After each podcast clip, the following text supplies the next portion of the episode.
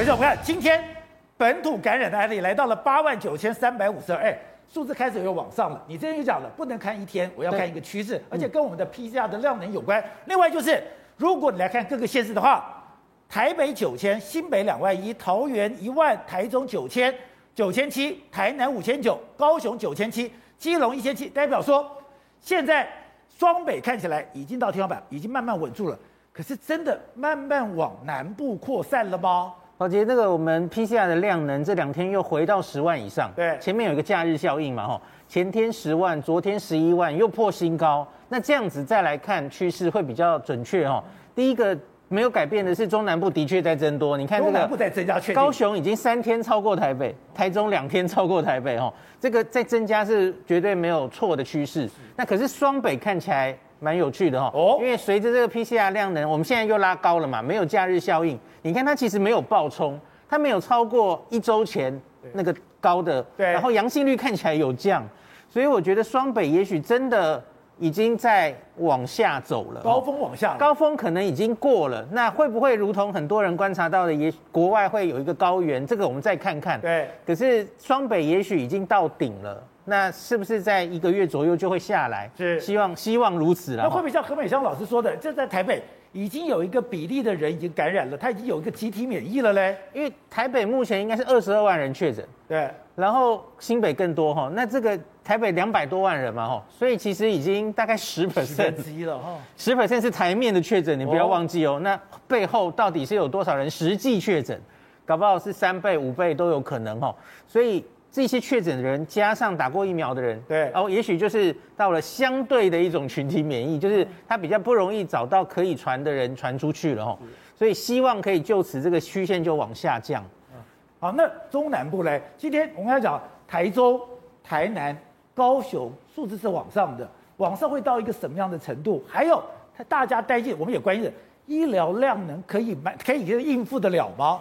这个今天有一个很重要的政策上路，然后配合着现在往中南部走，对，我觉得是对他们是好的。快三阳就是阳，快三阳就是阳的这件事，其实就是我们前一个月啊，其实双北市长喊了好久，我其实也喊了很久，就是这些轻症不用去做 PCR，这是浪费医疗量能，还让大家一定要出来，出来是互相污染嘛。对，那假如现在开始他们往高峰走，可是这一步可以省掉。其实是节省掉非常多，民众也比较清楚嘛，是比较轻松，你就待在家里视讯，直接就快筛阳，请假或什么就都获得证明，不用出来互相传染。所以你说早点快筛阳就是阳，你把后续的东西做不好，大家也不用搞这么累了。本来就应该这样啊！今天先花了蛮多时间在解释这个政策，对。然后阿中有帮自己辩护说，他知道新北市他们很早就已经这个 PCR 阳。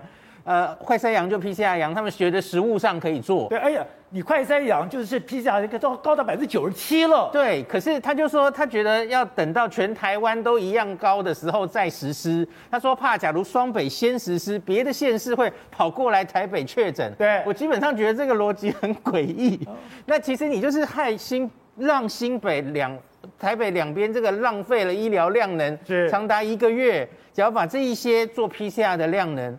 让这些人员全部都回到医院里帮忙顾重症，这不是非常好吗？好，那另外就是你刚才讲，重症的人数看起来是在增加，而且重症致死率还是很高。现在今天算的是百分之七十九，今天死亡的案例高达七十六。哎，现在大家最关心的是还有小孩子，小孩子到现在还是没有办法解释吗？我们先说重症，因为重症就是延迟指标。所以我觉得，假如一个礼拜前哦，那个冲到九万，超过九万，那个是我们的高峰的话，那接下来的一两周就是死亡是发生在后面嘛，吼。那假如我们现在就此下去，也许现在这一周或下一周的死亡数其实就是高峰。对。那看别国的经验，应该也会慢慢下来才对，吼。那可是，对我说，我们希望现在死亡数已经到高峰，会慢慢下来。对，很希望，大概是这一两周了。而且现在儿童的这个感染变成了脑炎。这个还是没有办法解释。对，这个目前我们已经台面上七例脑炎哈，然后有五例已经致死。那我有看到黄高斌老师说，有没有可能是别的病毒？对，比方说他先感染，然后免疫力比较差，然后让别的，我们知道有很多病毒是比较容易攻击脑的，最常见的就是肠病毒嘛，哦，老实说，有没有可能其实是肠病毒在作怪了哈？可是我我自己觉得这个假说不太合理的地方，是因为大家现在其实防疫都很重视，对，戴起口罩、勤洗手，这两年都做得非常好，而且这个是完全也防肠病毒的，这个完全可以防。所以我老婆小儿科医师，我问她说：“你上次看到肠病毒是什么时候？”她说：“至少一年以上没看到了。”这是很怪的哦。对，肠病毒消失了，流感消失了，因为这些都是 R 零 R 值大概是二左右的病毒。你你戴上口罩，几乎它就不能传了。对，勤洗手。那所以他不太相信，我也不太相信，大概是有另外一个病毒在流行。而且我们今天做了一个整理，今天感染了以后，这个这个所谓的脑炎，哎，是遍布台湾的，是从台北、基隆、新北、云林、台南。如果你是一个地方区域的话，应该是一个比较区，没有哦，它是整个台湾都有这样的状，都可能有这样的状况。我们现在大概就是已经超过十万的儿童确诊，然后目前就是看到这七例脑炎。先要安安慰家长，这比例还是非常低啦。对。可是问题是，这相比于别的国家，哦，香港大概是这个七例七万例里面大概有三例以上的脑炎。对。那日本一百一十万的确诊，他只有看到一例类似的。那所以这个真的蛮怪的。这个其实像是黄立明老师，我还蛮同意他的，就是这。应该是一种跟体质、跟基因有关的病，不然你没有办法解释这件事。可是也不只有台湾啊，你说全世界，台湾也有很多人移民到国外啊，都没有这些状况。我觉得唯一在可能有一个，假如跟体质有关的话，那就是别的国家的小朋友，他们之前已经暴露过新冠病毒了。哦那可是我们跟香港是保护的非常好的温室。对，我们第一次大型感染其实就是 Omicron。就这次。对，去年五月 Delta 其实还好了哈，就多半都在老人家嘛哈，所以第一次碰到 Omicron，也许 Omicron 的这一个 BA two 这一株，对，它特别有这种状况，所以你完全没有免疫的保护，那这群小小孩也还没打疫苗嘛哈，所以是不是特别发生这个现象？可是这个。其实还需要更多研究。好，那另外就是我们为什么会去接受快筛阳，就是讲是跟投药时间有关。现在我们的药真的可以很迅速、很准确的投到了需要人的这个手上了吗？我相信今明天的心智开始之后，应该是更好，因为明明天其实就是不只是六十五岁了嘛。对，你即使六十五岁以下。有任何风险因子啊？现在抽烟拿掉了哦。可是，比方说糖尿病、那个慢性肺病、慢性肝病等等的，你有任何一项，对，总共有十几项嘛。你只要符合，其实你就会可以开药。所以我相信现在开药应该会越来越顺畅才对。那我们的今天指挥中心有说到底备了多少药？哈，现在开出多少？的确还是开的蛮少的哈。备药备的很多，所以我相信接下来应该会用力开。好，那我看明天。确定我们要新上新的制度上了，快筛阳就是阳，可是我们有准备好了吗？快筛阳就是阳，我要怎么确定？我如果确定了以后，我怎么看医生？我怎么我如果有需要的话，我怎么拿药嘞？我跟大家很快的讲一下流程哦。现在就变成是因为改了那个规定之后呢，你就可以在家里面，你不用去任何筛检站，你也不用去排 PCR。但一旦快筛阳性之后呢，你可以选择直接就近到附近的诊所，像。高雄五百个诊所，我可以去诊所。传本本啊，那些都已经合作的诊所在高雄。我不是说快筛，以前是快筛阳，你就只能躲在家里，你马上迅速要跟人要跟人群区隔。现在是我如果是快筛阳，我可以去诊所看，还是要做好相关的防护，尽量不要搭乘大大众运输工具。但是因为诊所像。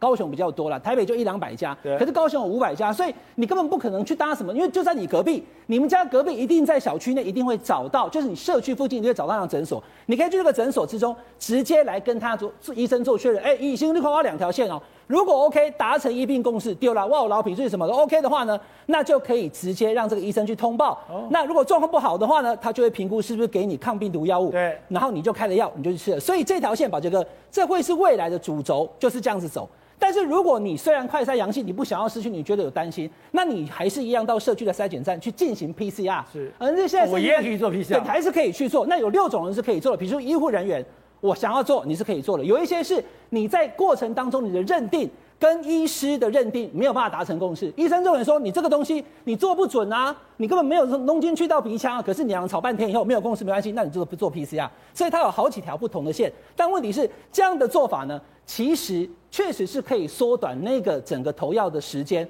那为什么刚刚林医师讲，为什么要拖到现在？五月一号来，宝杰哥，你看五月一号新北市哦，侯友谊就提出啦，他就说有没有五月一号说不限对象快筛及确诊，然后呢就要赶快的给药嘛，就是我刚刚所讲。可是你新北自己有准备好吗？新北现在目前说他准备好了，哦、今天侯友也跑去看了，明天就见真章了嘛。哦、到时候就像这样子，三种路线，一个是你在家里面，你觉得快筛阳性了以后，你就跑去直接试训，要不然呢你就去附近诊所，要不然你就到大型的筛检站。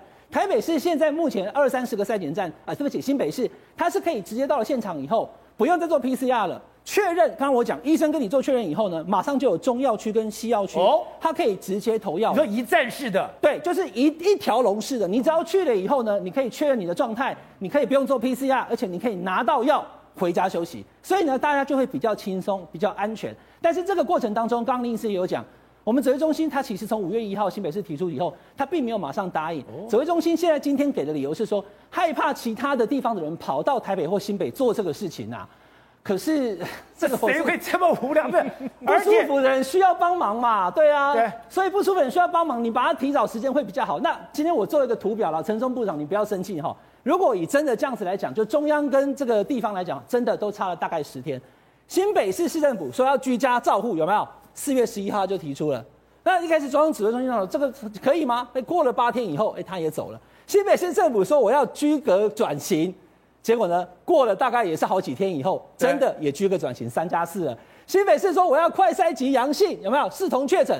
当时陈世忠部长还生气，如果那百分之十的阳性快筛阳性，这个伪阳投药了谁负责？结果现在也是一样，也已经要变成是快筛视同确诊。所以地方有时候的建议，不用想说，哎，他是不是要吐槽我中央做不好？如果真的需要，大家需要快速投药，那就做下去就对了。辉正，嗯，现在本来想说。我如果确诊了，我本来是上帝的祝福，我打了三剂，我再确诊，我应该就没事了。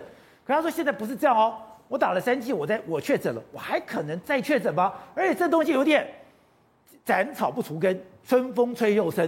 现在在纽约，在很多地方又烧起来了。呃，现在应该是说纽约，然后烧到全美国了。有一株新的 Omicron 的，我就说它是表妹哦，它叫 B B A 二点一二点一哦，名字好长。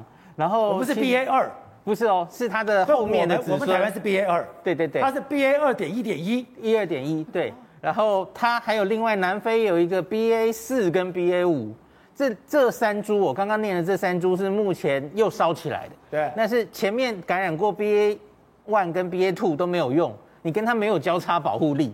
B A one two 本彼此有交叉保护力，这个还蛮确定的哦。那为什么呢？因为它又突变。它同样是欧米克的子孙，那可是它又有免疫逃逸了，所以很烦。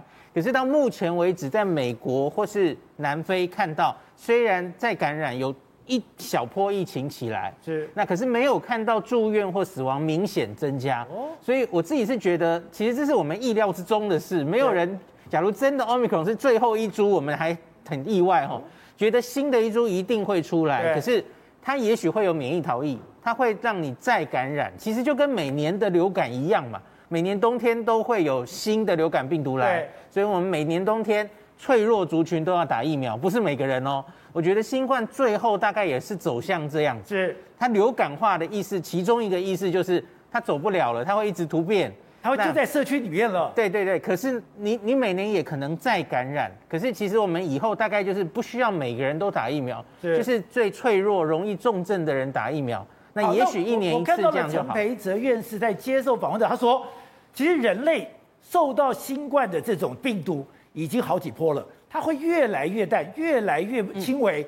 现在真的是这样吗？他说，再过了一两年，就刚刚讲，那它不是流感，它连流感都不是，它就是一般感冒。